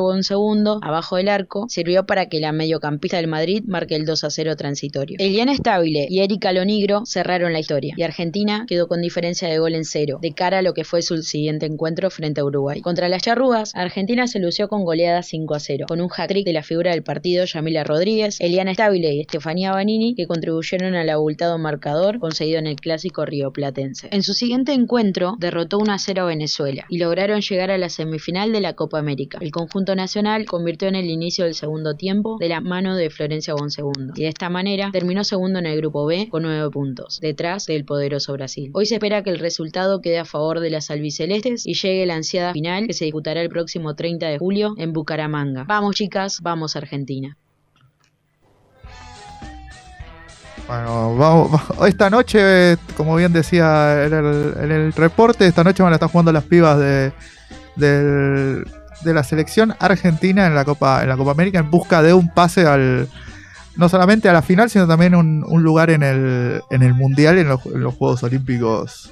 En los Juegos Olímpicos. Pasando un poco al repaso de la fecha para tra- traer un poquito más de, de actualidad solamente des- destacar el- la, la actuación, por ejemplo, de la fecha que arrancó el viernes con la actuación de Sarmiento, que perdió 3 a 1 de, local contra Colón en un partido muy, muy, muy vibrante por parte del, equipo santafesino y también Racing que hizo lo propio luego de haber tenido una cachetada atrás de otra, pudo ganar 3 a 1 contra Central Córdoba de Santiago del Estero que tuvo el, debut de de Abel Balbo dirige Como técnicamente técnico, sí señor. te- y aprovecho y aprovecho esto para decir que entre todas las efemérides que nos quedaron afuera un día como hoy nacía el Chango Cárdenas el autor del gol más importante de la historia de, De Racing. de Racing Exactamente. y bueno pero Gol al Celtic.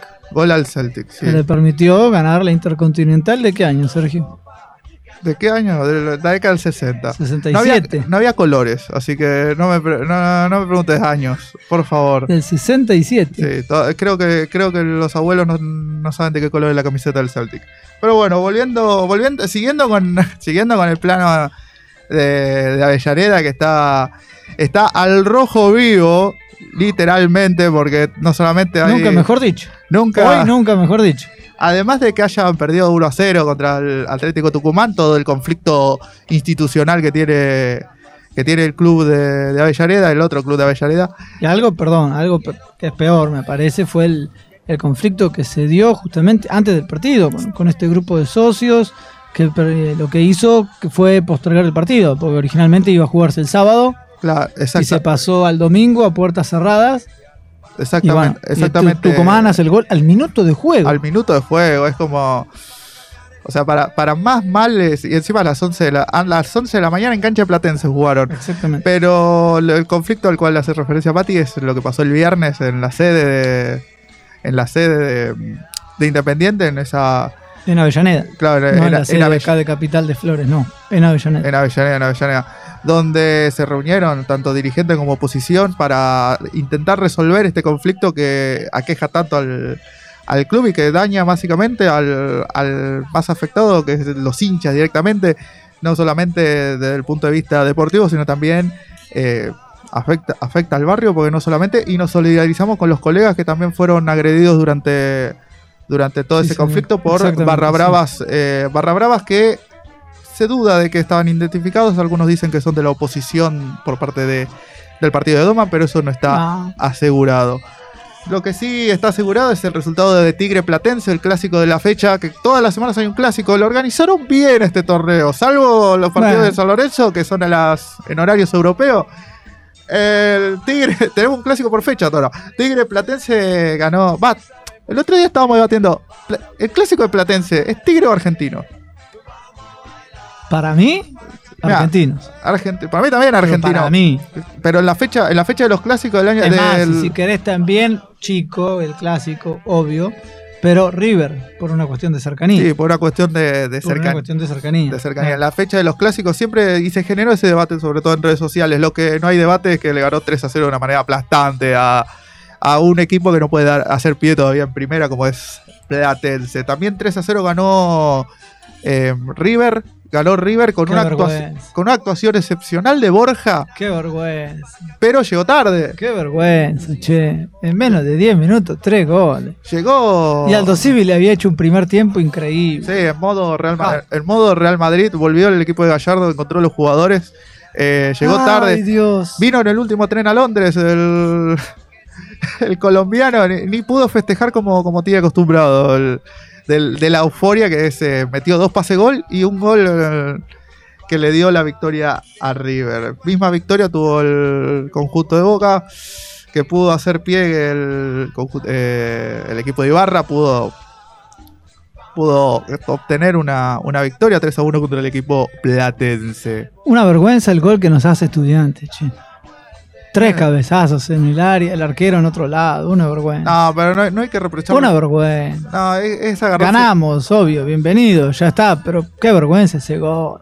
Qué vergüenza ese gol y qué, y qué, y qué orgullo da que Vázquez está- está empezando a remontar, está empezando a, Sí. a- a demostrar que es el, el verdadero 9 de Boca. Mira lo que, te- mirá lo que te digo. Otro día, otro día vamos a debatir por qué Eso, Benedetto. eso es más polémico. Para. Otro día, Yo te otro- iba a decir, vos te olvidaste del, del, del más importante, que es el golazo que hizo Villa. golazo. Tercer gol, fue Sí. un golazo, un verdadero sí, sí. golazo. Y también te olvidaste de algo que es, es No, imperdonable. no, lo que pasa, lo pasa que no, no me olvidé, pero queda. No, queda- no. porque déjame No decir lo, algo. no es lo que vos pensás que No, te no, voy a no, decir. no, dale. déjame cerrar, dejá de cerrar el coso de Villa. No es que me olvidé, sino que lo vi por cosas obvias, porque va a quedar, va a ser de mal gusto decir que Villa le pegó bien a la pelota. Pero bueno, por eso. Metió, metió un gol Villa. Te iba a decir que te olvidaste del más grande de, de La Plata. Estudia eh, Gimnasia le ganó 1-0 a Lanús Con con, gol un gol de alemán. Con gol de Aleman. Un- Claro. Un choque de, choque de leyendas entre Aleman y Pepe Sana. Ahí eh, eh, hubo un choque de leyendas en, la- en el bosque. Ganó, ganó 1 a 0 con un Lanús que no puede dar pie, ya no. es- está casi en el fondo de la tabla. Creo que está el Civi por encima de. por debajo, perdón, de, de Lanús. Pero ahora lo confirmamos cuando estemos Sí, en, repasando en la los tabla. promedios. Sí. No, no, no, la- no solo en los promedios, sino en la tabla general. Está, En la tabla general, último de todos está, está Lanús. Sí, sí, por eso. Está en una mala, en un mal torneo, no, está haciendo un, un gran rendimiento, siento que está. ha incorporado de una manera bastante interesante en el mercado de pases la, la Luz. Y por último, el, lo que está pasando ahora en vivo con la victoria de Talleres 1 a 0, por ahora con gol de Catalán a San Lorenzo. Pero que ya termina, Sergio, ya el está- partido. ya- Minuto ya- 89, ya pero, está. pero el Real Madrid lo da vuelta en dos minutos. ¿Cómo vos pensás que San Lorenzo lo.? Puede ser. bueno, Todo puede ser. se El fútbol es el arte del impensado, dicen muchos. Así que puede ser. se adelantó el. pare- a mí me dijeron que Tinelli volvía con Canta conmigo ahora, no con Sí, el bailando por un sueño. Exacto, claro. Ah, Con bueno. una nueva, claro. Sí. Una nueva apuesta. De Mira, hablando de Roma, gol de San Lorenzo. Mira, golpes.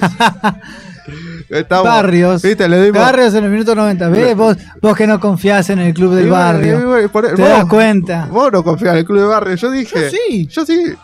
Yo Yo- confío.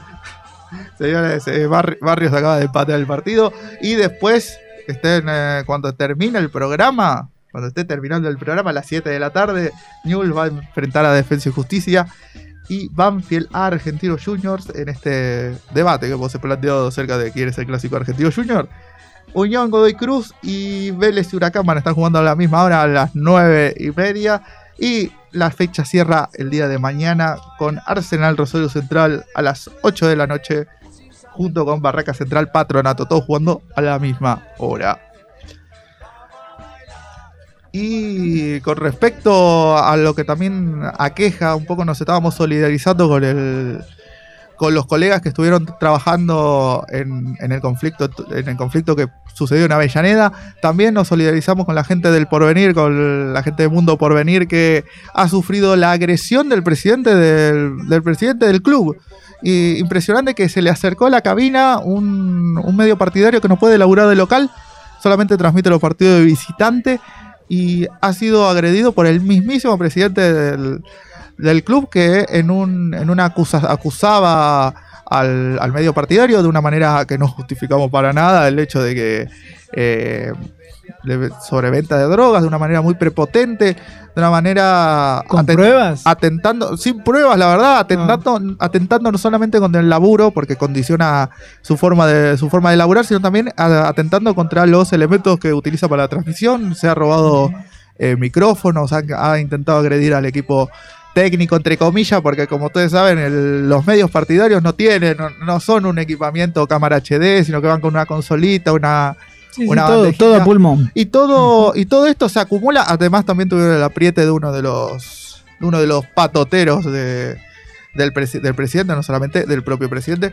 Y esto se suma a, a todos los conflictos que hay en, en el porvenir, apuestas a partidos arreglados, entre comillas, que van a que arreglan a, lo- a los jugadores, La- se, se pone en tela de juicio la actuación no solamente por parte de los hinchas, sino también por una investigación de, eh, periodística independiente, ¿no? la investigación de Pablo Carroza que ha llegado a, a descubrir que hay apuestas ilegales con respecto a los corners, con respecto a, a la actuación del porvenir y ha perdido partidos al propósito. Tanto es así que se volvió eh, se volvió un meme en, en el fútbol de ascenso porque la gente de Victoriano Arenas eh, el le ha puesto que dirige Ventura. Luis Ventura. le ha puesto el bebito Fiu Fiu, el bebito Fiu Fiu. Pero se ha puesto se ha puesto como a modo de meme porque le han colgado hasta banderas apostando 1500 al porbe al cual nosotros nos adherimos y si quieren adherirse ustedes también, eh, la gente de los oyentes que están del otro lado, podemos hacer una categoría, ¿no? En cafecito, 1500 al porbe. Pero ah, usa otra cuenta por las dudas. Ah, bueno, No, no, no no. quiero, no quiero que quede manchado el nombre del programa. No, no. No, si alguno quiere, nosotros somos el mero, nosotros hacemos la baja, baja comisión. Porque hay influencers, hay, hay todo un sistema influencer metido, todo un sistema de, apuestas que van a, que, que no solamente, como una forma de decir, no, no para atentar contra los jugadores, sino que se los adorna a los jugadores para arreglar esos partidos para que se sea favorecido a ellos. Aprovechan la situación de los jugadores que no cobran directamente, ¿no? O cobran muy, muy poco en el fútbol de ascenso y se aprovechan de esa situación para, para poder eh, obrar de, en partidos que no se ven, en partidos que casi no, no se ven, y con la complicidad de la dirigencia. Y todo esto, repito, fue una denuncia eh, investigada por el periodismo independiente, por el periodismo de YouTube, ¿no? Uno de los colegas que más está al mando es Pablo Carroso. Hay que tenerlo en cuenta eso. Y obviamente la justicia tiene que meterse, tiene que, que ser parte eso- sin, sin dudar duda. La, la verdad que el. y si encuentran obviamente algo que, que sí, está fuera de sí, la ley, es- esto, sancionar como corresponde. ¿no? esto, esto último es una. Es el último dominó de una serie de, de hechos que. El tema de las apuestas, el tema del, de que el- de los parientes del, del mismo presidente, las hijastras que le hacen un juicio al porvenir, no le hacen un juicio al presidente, al porvenir, al club, Claro, al club. Porque, la- porque como se peleó con la, con la mujer, el presidente, las hijastras perdieron el laburo. Bueno, un montón de irregularidades que, que pasan en el club de Herley que la verdad preocupan al, al ascenso argentino. Sin palabras, la verdad, repudiable. Lo me- ¿Tendremos algún mensaje? Me parece que estaban cayendo varios mensajes, por lo que me dice acá Jero. Recordamos mientras cómo nos podemos comunicar, Aldana, con Rebeldes en Patas. Sí, a través del WhatsApp 11 58 26 95 02 y a través del teléfono 49 32 49 35. A ver, ¿quién, quién nos dejó mensajes? A ver. Va mi saludo afectuoso para los rebeldes en patas en su cumplemes y también mis mejores deseos para que sigan creciendo y mejorando el programa en cada transmisión. Felicidades y fuerza, rebeldes. Soy María de Boedo. Muy bien, ahí escuchábamos a María de, de Buedo. Gracias, obviamente, María, por, por ser una de nuestras fieles oyentes. Hola, me llamo Sebastián de La Plata. Quería mandarle un saludo a los amigos de Rebeldes en Pata, que hoy cumplen un mes en su nueva casa, y desearle lo mejor para el futuro. Mirá, ahí tenías justo, Sergio, a Seba, que es, es de La Plata, es hincha de gimnasia, y vos hablando bien de estudiante. ¿A vos te parece? A ver, ¿quién, quién- ¿qué otro mensaje tenemos dando vuelta por ahí? A ver. Hola, soy Emanuel de Bernal. Estoy muy contento por este mes de Rebeldes en Patas. Quiero saludar a todos los que hacen este maravilloso programa. La verdad que me enganché desde que lo vi en Instagram. Me puse a escuchar y todos los lunes estoy ahí prendido a la radio. Les mando un saludo Joaquín, Matías, Aldana, Sergio y bueno, por muchos programas más. Alcemos nuestras copas, brindemos y yo por acá los sigo escuchando. Un abrazo grande para todos. Muy bien, Sergio. Qué- ¿Qué te, qué te parece? Te suena esa voz, me Qué, parece, ¿no? afe- qué afectuosos son. eh, ¿Viste? la Son nuestros muchos- oyentes, Son claro. nuestros oyentes. Están, eh, le Son- mandamos un claro, saludo. Son nuestros fieles oyentes de, de siempre. De siempre. de- Claro, de toda, de toda nuestra historia, de estas tres, tres temporadas. Vamos, si te parece bien, ahora, Aldana, a hacer una tanda y después seguimos con la última media hora de Rebeldes en Patas.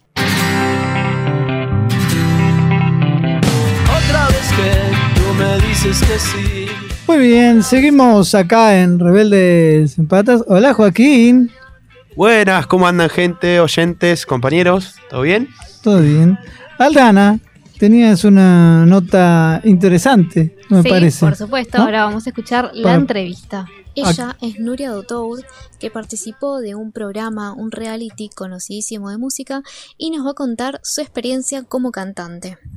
Más que nada preguntarte cómo surgió la música en tu vida. Bueno, ¿cómo surgió? Eh, primero desde muy chiquita, eh, vengo ya de familia de músicos de parte de mi mamá. Eh, mi abuela es pianista y cantante de jazz. Diana Lynn es una de las primeras cantantes de jazz que hubo en este país. Eh, y mi bisabuelo era guitarrista. Y vengo como a esta cosa medio del conservatorio, ¿no? Mi bisabuelo era del conservatorio, mi abuela era del conservatorio. Y yo, bueno, seguí, seguí a los 14 años, seguí en el Esnaola, que es una escuela pública de música. Pero antes de toparme con, con- con la música a la, a la adolescencia, ¿no? El, el estudio de la música. La música siempre estuvo en mi vida, así que a los ocho años hago el ingreso al coro de niños del Teatro Colón y a partir de ahí, este, bueno, empieza como mi camino en la voz, ¿no? En lo que es este, en lo que es el canto. Y, bueno, y ahí empezó como mis primeros pasos también de lo que es una puesta en escena, de lo que es tener una orquesta sinfónica, de lo que es, eh, nada, quizás estás con un había, hubo una obra que se llamaba Juana de Arco en la hoguera, que estaba el coro de niños del Teatro Colón y atrás, en el mismo escenario, estaba el coro estable del Teatro Colón. Entonces tenías dos coros en simultáneo con una actuación de una de una actriz francesa de la hostia. Y nada, la verdad que el mundo del Colón para mí es un mundo realmente transformador, porque la gente no tiene idea de, de, lo grandilocuente que es el Teatro Colón, de la fábrica que hay ahí adentro, porque tenés fotografía, tenés este vestuario, como todo tan grosso, tan importante, y, que eso haya sido una escuela para mí, eh, realmente me, nada, me enorgullece mucho también como hasta como Argentina, que loco, tenemos uno de los mejores teatros del mundo y con gente muy grosa. Así que bueno, ese empezó ahí como mi primer paso en el canto.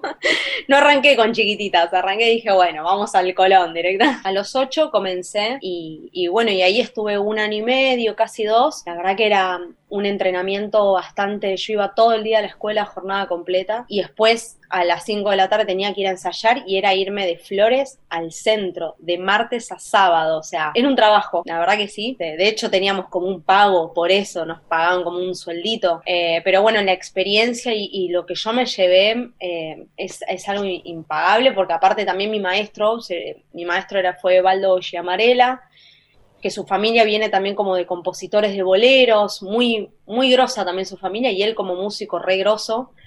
Y un tipo, era un viejito, pero era un tipo muy exigente, muy exigente, y a mí me encantaba eso. Yo aprendí un montón de eso del maestro. La verdad que, nada, aparte siento que siempre me dio su confianza eh, a la hora de cantar, pero porque realmente es, me apasionaba y yo podía estar mil horas en el Teatro Colón y no me iba a importar porque estaba apasionada con todo lo que pasaba y, creo que eso me, nada, fue algo que me marcó mucho el rumbo. De hecho, creo que eh, mi gran sueño eh, eh, era ser cantante de ópera, ¿no? Y viajar por el mundo y ser cantante de ópera, esa cosa, ¿no? De también de lo majestuoso, ¿no? Como eso es lo que tiene la ópera. La bosa, porque de influencia de mi papá, tengo influencia música brasilera, mi papá es uruguayo, y, y nada, y mi papá como uruguayo tenía mucho esto de la música brasilera, bueno, obviamente el candombe, la murga uruguaya, todo eso como que no lo puedo evitar que se mamó eso también en algún punto.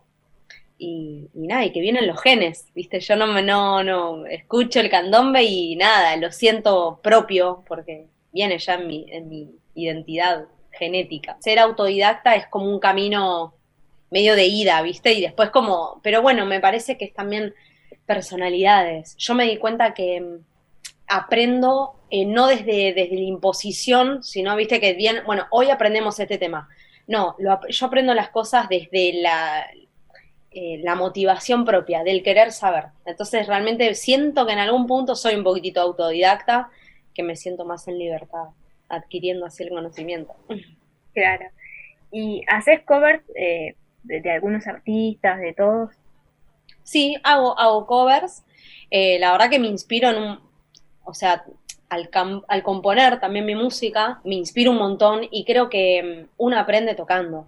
Y, y, aprendiendo de las melodías de otros artistas y, y, las rítmicas de otros y las formas. Entonces todo eso también te va como alimentando para poder este, para poder desarrollar tu propia música. Y la verdad que sí, hago covers y, sinceramente hago como covers de todo. Realmente me tiene que gustar la canción. No importa si canta en inglés, en portugués, en francés, como me tiene que gustar la canción. Y por lo general canto más en castellano y en, inglés. ¿Tenés algún lugar para que la gente te pueda escuchar? Sí. Spotify, eh, YouTube, redes sociales, que puedas decir. Obvio. Bueno, en Instagram estoy como Nuriadut. Eh, mi nombre entero es Nuria Dutur, pero bueno, para encontrar ahí un, algo más acotado me puse Nuria Dut en Instagram, estoy Nuria Dut también en Facebook, estoy Nuria Dut en YouTube también, que tengo ahí eh, el 2020, lancé mi primer single y pude y pude filmar mi primer videoclip, así que todo eso fue toda una experiencia. Eh, así que ahí en todas las redes pueden encontrar mis cosas, de a poquito voy empezando a subir cada vez más covers y bueno, y a medida que en, tanto y en cuando se pueda, poder subir más música propia, pero bueno, al ser autogestionada quizás lleva más tiempito todo. Sí, imagino. Y estás dando clases de canto, ¿no? Sí, yo soy profe de canto, es como mi, mi, mi trabajo, por así decirlo. Y, la verdad que eh, me gusta porque en, en constante estás investigando nuevas formas. eh, me parece que la investigación de la voz me parece algo muy, muy increíble y lo veo como con mis alumnas, mis alumnos, mis alumnos que vienen a, como a, descubrir su voz, eh, siento que, nada, que descubren, no sé, descubren algo en ellos muy importante y creo que ahí está para mí el papel fundamental de una clase de canto, la transformación del alumno, de la alumna, eso. Porque realmente, si bien uno puede ser profe, eh, siento que somos guías nada más. Eh, el camino lo construye la persona que está experimentando con su voz y con su cuerpo y con sus sentimientos también, ¿viste? Porque la voz está muy ligada a lo sentimental, está muy ligada, ¿viste? La comunicación. Hay personas que vienen muchísimo, son recontra tímidas y esto las está ayudando a abrir, o personas que tenían inseguridades y ya cada vez están más seguras. Entonces, digo, bueno, nada, es- no, es, no es solo cantar, sino es como que hay un trabajo ahí de, de, de la- de una persona. Claro, aprovecho para preguntarte, ¿una persona para poder cantar ya tiene que nacer con ese talento o cualquier persona que, que desee cantar puede hacerlo? Mira, yo creo que eh, todos podemos cantar, todas, todos, todos podemos cantar desde ya. Eh, quizás hay algunas personas que lo van a hacer más bonito que otros, vamos a poner una cosa así, que tenga más eh, dinámica en la voz o que le, le resulte más fácil. Pero después yo creo que todos, porque de alguna manera todos sabemos utilizar nuestro aparato fonador. En algún momento no hablábamos y de repente todos hablamos. Y, y creo que también, sobre todo el castellano, lo que tiene, eh, que es una, es una eh, las lenguas romances, digo, más que nada. El francés, el italiano, el portugués y el castellano tiene una manera de ser bastante cantada, ¿viste? Es como, eh, sobre todo el castellano, es muy cantado, muy cantado. Entonces digo, si tenemos este estilo de, idioma que nos hace, eh, que nos hace cantar sin estar cantando, ¿cómo no vamos a cantar de una manera intencional? Para mí, todo el mundo puede cantar. Algunos van a ser más virtuosos y otros no tantos, pero el cantar, el afinar, de hecho, cuando, no sé, estamos en un acto y escuchamos el himno nacional, estamos todos cantando al unísono. Y los que no llegan a la voz bajan un tono, una octava más abajo y vos decís, ah, o sea, mirá, es como nos podemos ubicar, digo. Así que sí, tengo mucha fe en que todas las personas pueden cantar. ¿Tuviste la oportunidad de cantar así el himno nacional en algún lugar importante con tu? Eh, no, no, no, no que yo recuerde, la verdad que no. No, no, no, no, no, no, no he tenido la oportunidad. Quizás en algún momento, no, obviamente, si tengo esa oportunidad me encantaría, sería un orgullo, un orgullazo. Este, ya lo voy a hacer. Ah, un, una nueva meta para ponerse. Me imagino. ¿Te gustaría cantar algo ahora? ¿Algo cortito? Eh, a ver, algo cortito. ¡Ay! ¿Qué puedo cantar? Eh, me sorprendiste. Eh, Tinieblas frías y tempestad, cerré la puerta en la oscuridad. Tal vez cruzarnos no estuvo mal, cerré la puerta.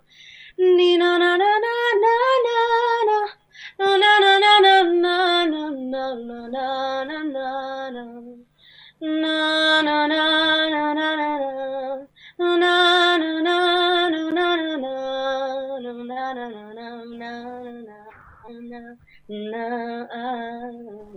Muy lindo, excelente. Se nota que te encanta cantar y que es tu pasión. Para ir cerrando más o menos, cuando empezaste a cantar en un escenario frente a un público, ¿te dio un poco de, nervios, de cosas que te esté viendo la gente? ¿Sentiste un poco de timidez? Mira, yo creo que me volví más tímida de grande, ¿puedes creer? O sea, eso es lo que quiero rescatar, que todos deberíamos rescatar, esa niña o ese niño interior que, o sea, no, no estaba viendo si lo juzgaban o si decían algo bueno o algo malo, nada. Como que uno va y lo hace. Yo me acuerdo, la primera vez que canté en público, tenía seis años, estaba en el acto, eh, yo iba a una escuela en Flores, eh, que queda en Treyes y Franklin, y el tercer piso de la escuela tenía un escenario, tenías el comedor y al final tenías un escenario, pero un bruto escenario, tipo, o sea, unas cortinas, me acuerdo que eran todas de aterciopeladas, bordadas, una locura. Y la primera vez que canté fue en ese escenario, mi profesora de música se llamaba Lilia Alonso y ella nos evoca, o sea, nos hacía cantar mucho folclore. Y mi primera canción fue, eh, ay, no sé si se llama Mis Hermanos, pero me acuerdo que el estribillo era Yo tengo tantos hermanos que no los puedo contar. En el valle, la montaña, en la pampa y en el mar. Ese es un tema de Atahualpa Yupanqui. Y fue la primera vez que canté en público y te juro que no tuve miedo para nada. Estaba como, mi papá, de hecho, el, el comentario de mi papá, años después, me dice, la verdad que me, me llamó la atención lo segura que te vi, o sea, estabas así, el acto, en la sala de actos, porque era tipo un 25 de mayo, estaba lleno de gente, y vos fuiste, la miraste a tu profesora que te dio la entrada, miraste al frente y cantaste la canción como si nada. Entonces yo creo que nos volvemos, nos volvemos más prejuiciosos también de nosotros mismos cuando somos grandes y ahí es cuando nos la bajamos, por así decirlo, ¿no? Así que es como, esa fue mi primera vez y esa es mi, como siempre, mi- volver a eso para decir, bueno, esa, esa es la Nuria, ¿no? Esa es la esencia de chicos. Así que hay que rescatar eso. Creo que ahí es donde podemos encontrar las mayores respuestas de nosotras, de nosotros mismos, en esos momentos. Bueno, Nuria, muchísimas gracias por tu testimonio, por contarnos lo que es la música para vos. A vos, Saldana, gracias. Gracias por esta entrevista. Y... Otra vez que Muy bien, continuamos acá en Rebeldes en Patas. Teníamos unos mensajes todavía que nos había quedado pendiente. A ver. Hola, ¿qué tal? Mi nombre es Alexander, eh, soy de los Polvorines y desearles un feliz cumplemes a Rebelde Sin Pata y en especial a un hermano, al Bostero Mati, Bostero hermano. Muchos éxitos con el programa, está muy, muy bueno. Muy bien, gracias, pero- Alex. Ah, Qué grande, grande, Alex. Alex. Un genio. A boquita. Aguante boca, Alex. Y acá somos los, los- los cuatro somos hincha de boca. Ah, perdiste, así que más de la mitad más uno. Eh, querido Joaquín, cortito y al pie. ¿Qué tenés? Vamos nomás. Bueno, en primer lugar. Ah, perdón, viniste para la fiesta. Me parece, ¿no? Nada más que para la fiesta. No, sí, Sí, sí. pero aparte, bueno, vamos a desplegar la actualidad de ciencia y tecnología, muchachos, vamos a hacer las cosas bien. A ver. Bueno, en primer lugar tenemos en las provincias que el Museo Tecnológico Interactivo de la ciudad de Bariloche, en Río Negro, está siendo financiado por el programa Construir Ciencia, el programa que ya veníamos hablando en emisiones anteriores, el cual funcionará en el predio del Centro Atómico Bariloche de la Comisión Nacional de Energía Atómica y será una oportunidad de sinergia entre cinco prestigiosas instituciones de ciencia y tecnología del país. En esto, el presidente de la Nación, Alberto Fernández, y el ministro de Ciencia, Tecnología e Innovación, el señor Daniel Filmus, anunciaron nuevas obras de infraestructura científica en el marco del programa federal Construir Ciencia. El Museo Tecnológico Interactivo de Ciencia, Ambiente y Sociedad, MUTEC, que se construirá en el predio del Centro Atómico Bariloche de la Comisión Nacional de Energía Atómica, será una de las obras que financiará el programa. Acompañará en el proyecto el gobierno de Río Negro a través de su Secretaría de Ciencia y Tecnología y Economía del Conocimiento, el Consejo Nacional de Investigaciones Científicas y Técnicas, CONICET, la Comisión Nacional de Actividades Espaciales, la CONAE y la Universidad Nacional de Río Negro. Durante el anuncio de las obras, Alberto Fernández aseguró que ninguna sociedad puede desarrollarse sin educación, sin conocimiento, sin ciencia y sin tecnología. Cuando eso pasa, las sociedades quedan reducidas a ser productoras de insumos primarios y pierden el potencial de la industria del trabajo. Bueno, esto trayendo un poco a colación, ¿no? El- la decisión que tomó el gobierno de invertir en ciencia a raíz de todo el desastre económico que estamos viviendo, ¿no? La subida del dólar, los precios que no, no se terminan de posicionar, eh, no, la, los faltantes que está habiendo de, de distintos productos alimenticios, a nivel científico, a nivel todo.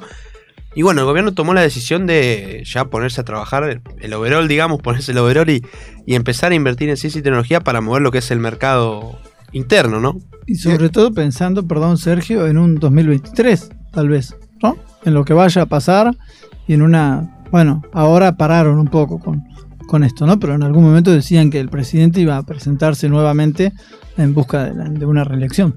Es esperanzador en este contexto que se siga apostando y que se siga trabajando en este, justamente haciendo referencia a lo que decía uno de los funcionarios, que se siga aportando en ciencia.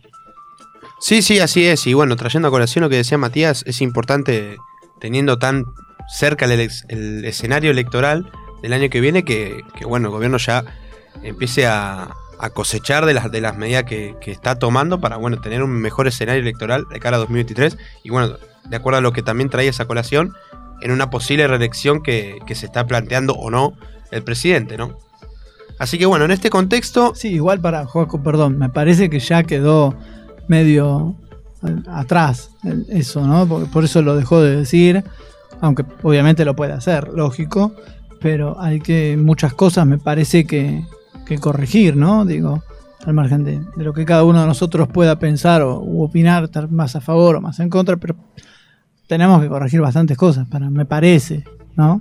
Sí, sí, en parte eso es cierto porque bueno, ya lo agarra casi al final del mandato, entonces eh, creo que el presidente está pensando más en otro candidato que se pueda posicionar del frente de todos, más en una reelección que, que él quiera hacer, ¿no? Pero creo que va a traer eh, a colación la idea que había dicho al principio, que él venía a ordenar, venía a ser una presencia de transición y no tanto pensar en una reelección. Capaz que a lo mejor el presidente reflexionó y, y apostó más a esa postura inicial, ¿no? Que, que él tenía en sus inicios. Y hablando de Alberto, ¿qué tenías? Eh, asimismo, el presidente también destacó que con este plan seguimos apostando a la educación, al conocimiento, a la ciencia y a la tecnología como forma de crecimiento y a que eso no se concentre en el centro del país, veníamos hablando, que no sea solo Buenos Aires, sino que se distribuya a lo largo y a lo ancho toda la patria para que toda la Argentina pueda desarrollarse a la par.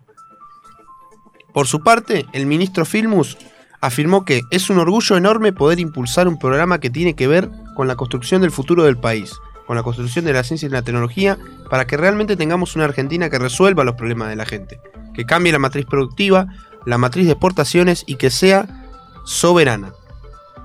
En tanto, Adriana Serkis, presidenta de la Comisión Nacional de Energía Atómica, explicó que para el organismo que preside poder participar del proyecto del MUTEC es muy importante, ya que nos va a permitir un mayor acercamiento con la comunidad y una sinergia con las otras instituciones del sector científico-tecnológico.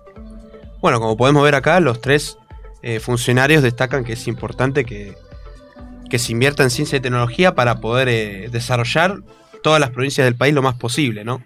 Esa es básicamente la idea. Es, es así, Sergio, ¿no? Muchísimo, Es así, tal cual. se, te- se quedó impactado, Es que Joaquín, se quedó impactado, Sergio. Es que estoy Te sorprendido. escuchaba y estaba embelesado, enamorado, no sé. si tú- No, me, te enamoraste, me digo, sorprendía, me sorprendía que pese- Sabe, viste, yo te dije. pese- Joaquín pese- sabe, es un tipo que sabe. sabe y las medidas que pese al dólar que está a 3.20 se puedan seguir haciendo, está muy bueno. Claramente. No seas así. Justito, mirá, mirá, te salvó la campana, Sergio, te salvó la campana. Antes del adiós. En este, en este cuarto programa, en este primer mes, que ya se nos fue, che, qué rápido que se nos va, ¿eh? Qué bien que Dale que se va el pasamos, julio, ¿eh? Ya se va Dale, Julio. se va Julio. Ahora van a empezar a hinchar las bolas con Daniel Agostini, ¿no? En Y lugar de Agostini. Julio. Cada mes no. tiene lo suyo. ¿eh? Vamos a ver. Pero bueno, qué sé yo. ¿Estará bien de salud Agostini? Yo me imagino que sí. Yo me imagino Espero que que sí. Porque Julio estaba con una medio Sí, rarito, estaba medio, estaba sí. medio- Sergio, te veo el martes que viene en tu silla habitual, por favor. No, yo me Yo siento tengo acá. que esa es la silla de Alana, gracias Aldi. Por Dejá favor. de serruchar el piso. No, yo Jero estoy- tenía razón, serruchás el piso. ¿eh? No, yo estoy acá. Usás tu carisma y todo. No, Te, yo estoy- te- te doy la derecha, Jero. Ya lo veo conduciendo el próximo programa. No, eso jamás. Eso jamás. Ah, sobre mi cadáver, Joaco querido. No, yo, yo Nos vemos el lunes que viene. Nos vemos, nos vemos. Jero, muchas gracias. Se acabó este primer mes de Rebeldes Empatas. Volveremos, si Dios quiere, el que viene. Chao. Desde cien mil ralea apurar. Ellos espero si queréis venir.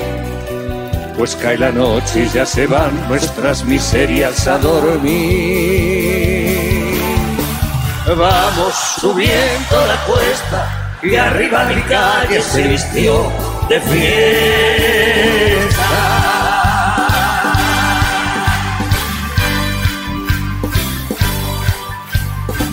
Oye, el noble y el villano, el pobre y el gusano bailan y se dan la mano. Sin importarles la falla.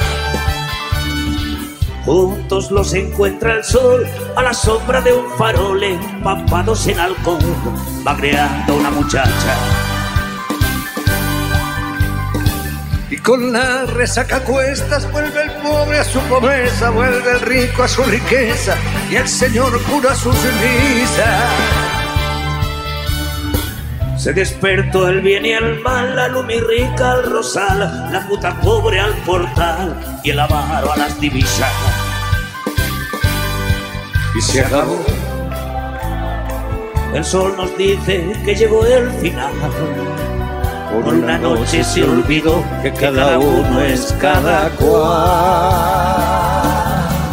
Vamos bajando la cuesta, que arriba en mi calle se acabó la fiesta.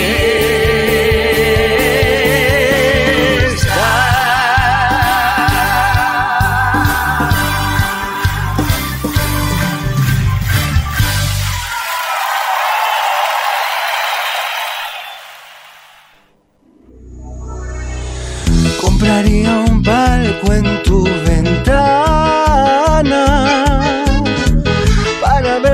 los ojos con el sol cada mañana. Pero tu estrella es tan lejana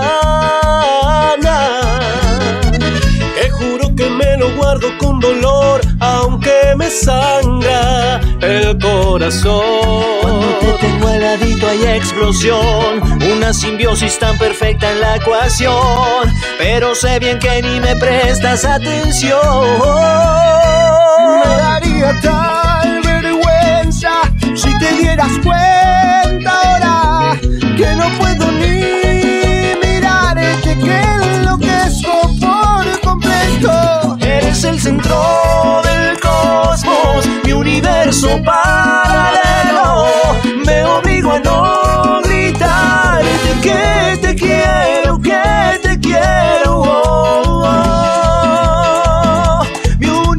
pienso para